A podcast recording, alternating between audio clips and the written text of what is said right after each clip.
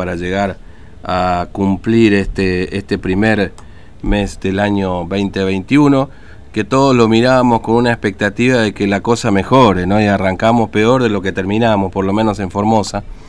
Y, estamos cada vez más cerca, porque además ustedes saben que eh, ya dentro de un par, 20 días, este, como mucho, los docentes se tienen que presentar de acuerdo al calendario escolar y el 2 de marzo está previsto el regreso a las clases, o por lo menos que comiencen las clases. Veremos si este, finalmente se cumple, parece muy lejana esta idea, de, que sean clases presenciales. El viernes estuvo Nicolás Trota, el ministro de Educación de la Nación aquí en Formosa, eh, bueno, para coordinar un poco este regreso a clases, ¿no? No sabemos si virtuales, semipresenciales o presenciales. Bueno, vamos a conversar con la profesora Nilda Patiño, de docentes autoconvocados, justamente sobre qué va a pasar con este con este 2021 en las en las escuelas. Eh, profesora Patiño, ¿cómo le va? Buen día, Fernando lo saluda, ¿cómo anda? Hola, Fernando.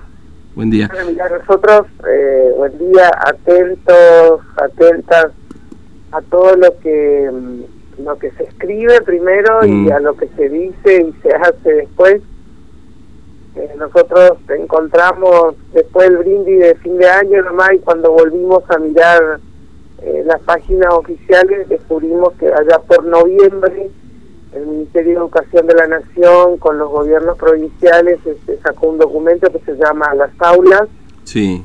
donde hace una evaluación del 2020 y, y proyecta las acciones para el 2021 y ahí descubrimos que ya lo decidieron junto a, organizaciones de sectores muy poderosos, las famosas, este, tristemente célebres ONG educativas, que son de bancos, de cámaras empresariales, mm. este, más las iglesias este, y demás, decidieron este, que tenemos que volver a la presencialidad como de lugar.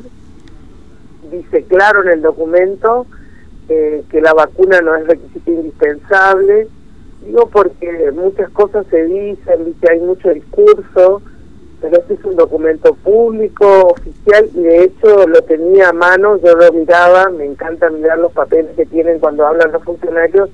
Trata cuando respondía a, las preguntas de la conferencia de prensa, respondía desde este cuadernillo. Mm.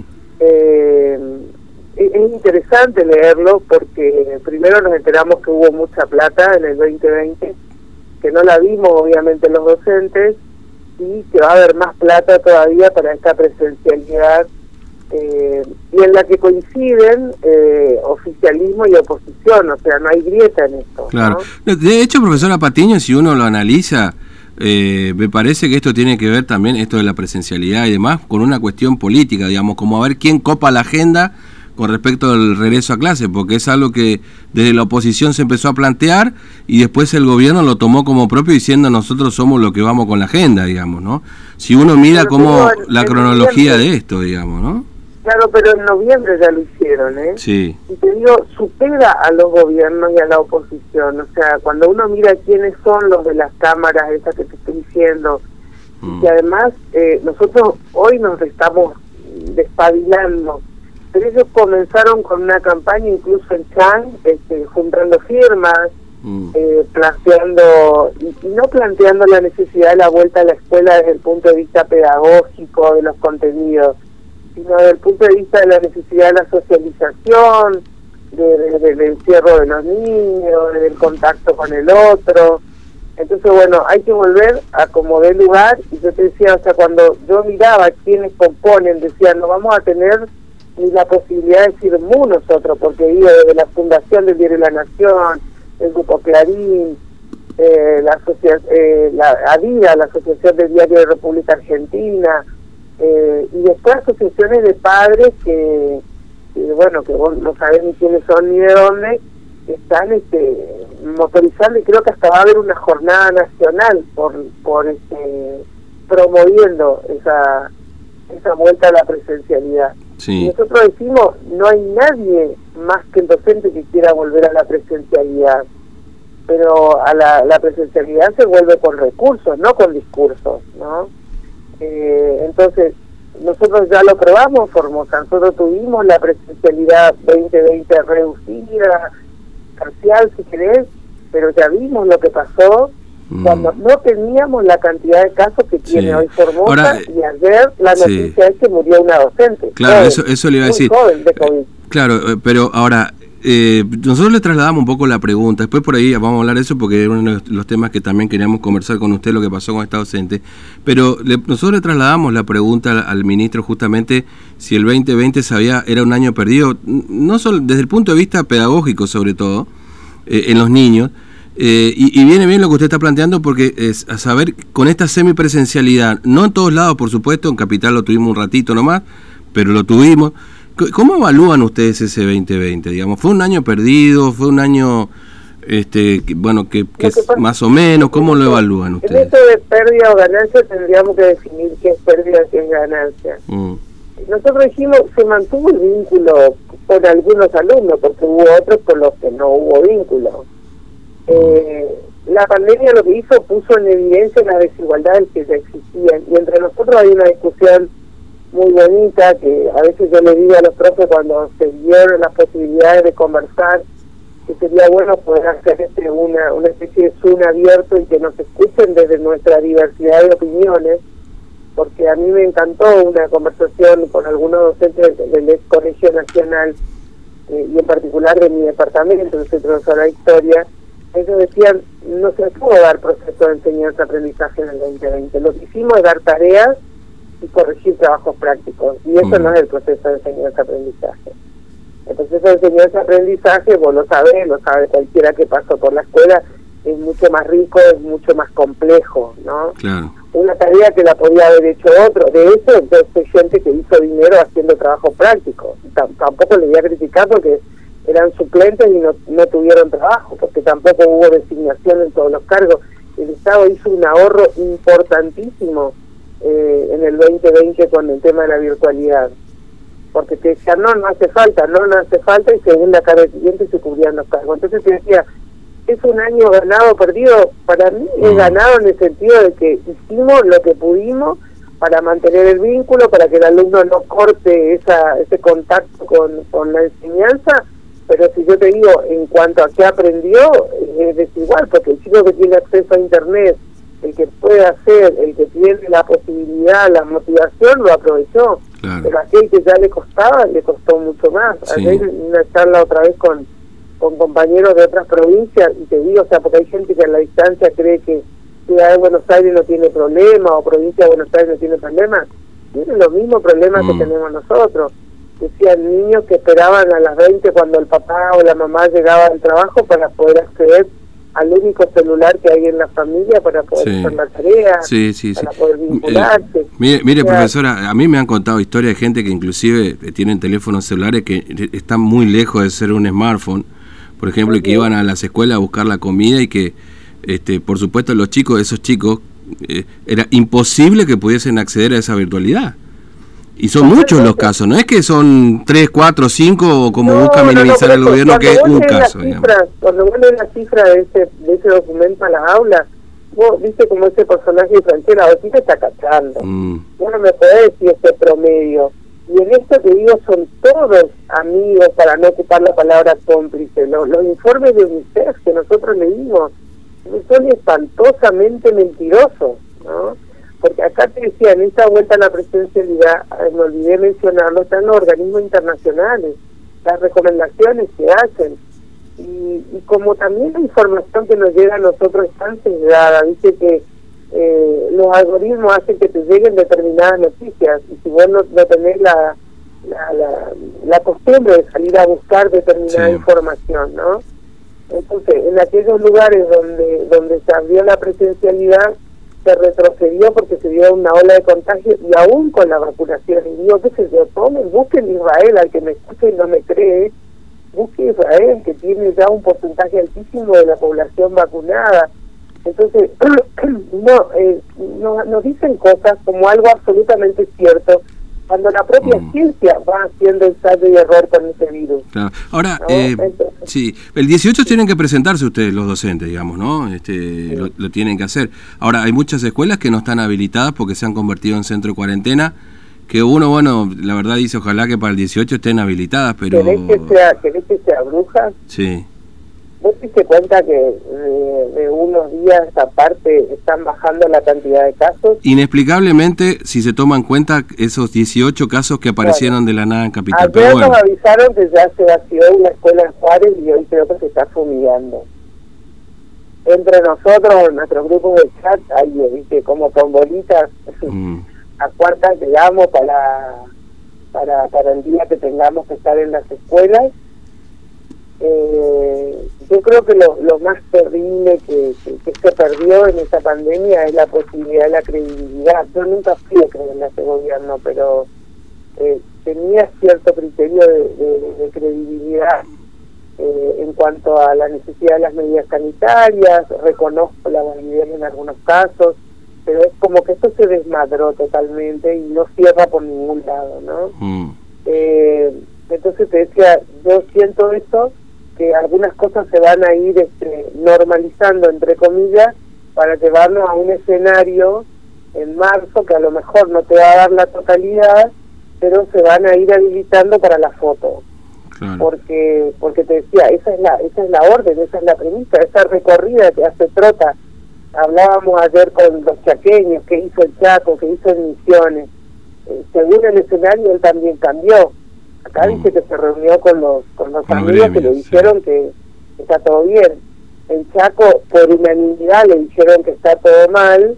Este, y, él sabía que le iban a decir, entonces dijo, tengo 20 minutos, cuatro preguntas, este, y me voy, pero tuvo que mm. quedarse un poco más. Sí, sí, sí. He visto que fue un poco más complicada la visita de Trota para el Chaco, sí, lo leí. Acá tuvo claro, más... y el Misiano evidentemente se reunió solamente mm. con el gremio base de.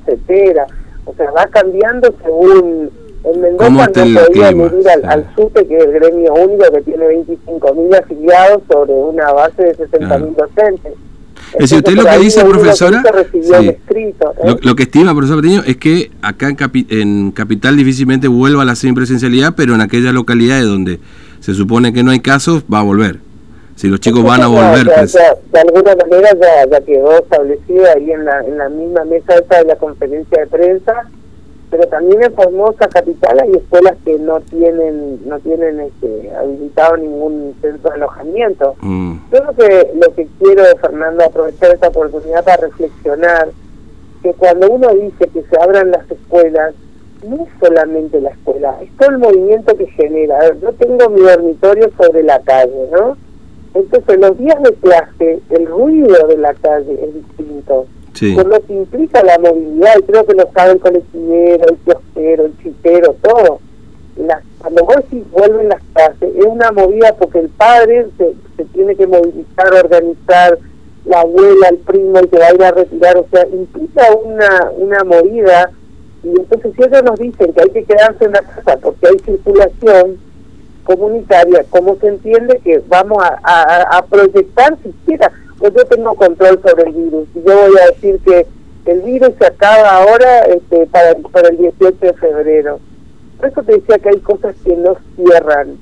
Cuando mm. uno las quiere razonar sin ninguna mala intención, o viste como ellos quieren ahora decir oportunismo político, que creo que es cierto que también hay de Sí, seguro, hay de todo. Pero yo digo, o sea, nosotros somos ciudadanos y preocupados por la salud yo me preocupo no solo por, por mi salud como docente, me preocupo por la salud del, niño, del adolescente y la salud de esas familias. Porque aquellos que me dicen, bueno, pero el niño no se contagia, le bueno, listo, vos lo sabrás. Bueno, vemos por hecho que el niño no se contagia, pero el niño lleva el virus, eso ya está aprobado. Va a llevar a su, a su mamá, a su abuelita, a su tía, a su papá, o sea, circula ese niño, va en un medio de transporte. Mm muy pocos chicos son los que van a la escuela de su barrio, por determinada, por afecto, por elección, por opción, qué sé yo, por religión. Entonces, ese niño circula, hay un medio de transporte en que lo lleva, hay una persona adulta que, que lo deja, otra que lo retira. Entonces, no se puede comparar el movimiento de la escuela ni siquiera con una cervecería como lo hizo alguien por ahí. Claro. Eh, bueno, profesor Patiño, este, gracias por su tiempo. Una última, porque ya estamos cerca de las 10, pero bueno, una docente fue el último caso positivo este, que, falleció, digamos, ahí en Clorinda. Y, bueno, ha despertado un poco todo el, este, por supuesto, el reconocimiento de la gente de, Clorinda, el saludo, pero también puso como una alerta ahí, me parece, ¿no? Para todos ustedes en el sector. Bueno, bueno, eso es lo que te decía, que a mí me... O sea, trato de ser respetuosa en lo que voy a decir. Porque dice que a veces cuando uno se indigna y la emoción mm. te puede jugar una mala pasada. Te digo, si una colega se puede enfermar, joven, muy joven, y morir de COVID en un momento que no está en la presencialidad, que no está en contacto con los niños, con otros sujetos y demás, tomando las medidas de, precaución, ¿qué nos puede pasar en este tiempo cuando se abran las escuelas? Yo te juro que me provocó mucha indignación cuando me compartió una colega de Florinda, el gremio comunica con profundo, no sé qué cosa, dolor, el fallecimiento. El mismo gremio que se sentó y le dijo al ministro Trota, están dadas las condiciones para que en Formosa volvamos a la presencialidad. ¿Entendés? Sí. O sea, mi indignación eh, me ahoga, la bronca, este, eh, digo, no, no puede ser tan deshumano, voy a tratar de usar otros calificativos, ¿no? Eh, tan poco coherente para decir esto. Eh, y para decirnos a todos, porque te juro que a mí me hubiera gustado por lo menos que pongan la jeta ahí en la conferencia de prensa, que delante nuestro trota diga, eh, delante nuestro y de ellos diga que el salario docente le empató a la inflación, por ejemplo, ¿no? cuando el salario docente es 27.500 y la canasta ya, ya está por cerca de los 55.000 pesos. Entonces, y decirnos que vamos a volver y que a lo mejor va a haber virtualidad, no dice que nos van a pagar internet, no dice que nos van a dar los soportes tecnológicos, porque esto que vos decís el celular no es solamente los padres. No, seguro, seguro. Los tampoco tenían capacidad. Pues yo, mm. por ejemplo, en un momento participé en un grupo de la escuela primaria porque tengo una sobrina nieta que estaba ayudando a su papá y la maestra decía, por favor, eh, no, me manden este, los, trabajos prácticos por acá, mándenme por mail, porque el celular le estallaba a la maestra. Mm. Entonces, eh, que estos gremios, en serio, y lo digo más que nada para los colegas, yo no le digo vengan y afíliense autoconvocados, porque es una elección que uno tiene que hacer por convicciones, como el médico que vos elegís a tu médico de cabecera. Pero dejen de darle plata a los que nos viven eh, eh, embromando la vida y hablan en nombre de, nosotros y pueden jactarse, decir, tengo tantas personas que avalan lo que yo digo, tienen que saber lo que significa una afiliación. Una afiliación dice, yo adhiero, yo avalo a ese modelo sindical. Entonces, no todos los sindicatos somos iguales, pero los que le dan validez y legitimación son los afiliados. Entonces, compañeras y compañeros, dejen de putear en la red y hagan algo. Hagan algo, porque si no, nos viene la noche, y, somos nosotros los que vamos a poner el cuerpo con un Estado que cada vez está más ausente. Eh, profesora Patiño, gracias, muy amable, un abrazo. No, muchas gracias a ustedes, un abrazo. Hasta luego. Eh, Nilda Patiño, secretaria general de, de Docentes Autoconvocados. Fíjense, nosotros estamos a 26 de enero. 18 de febrero tienen que presentarse.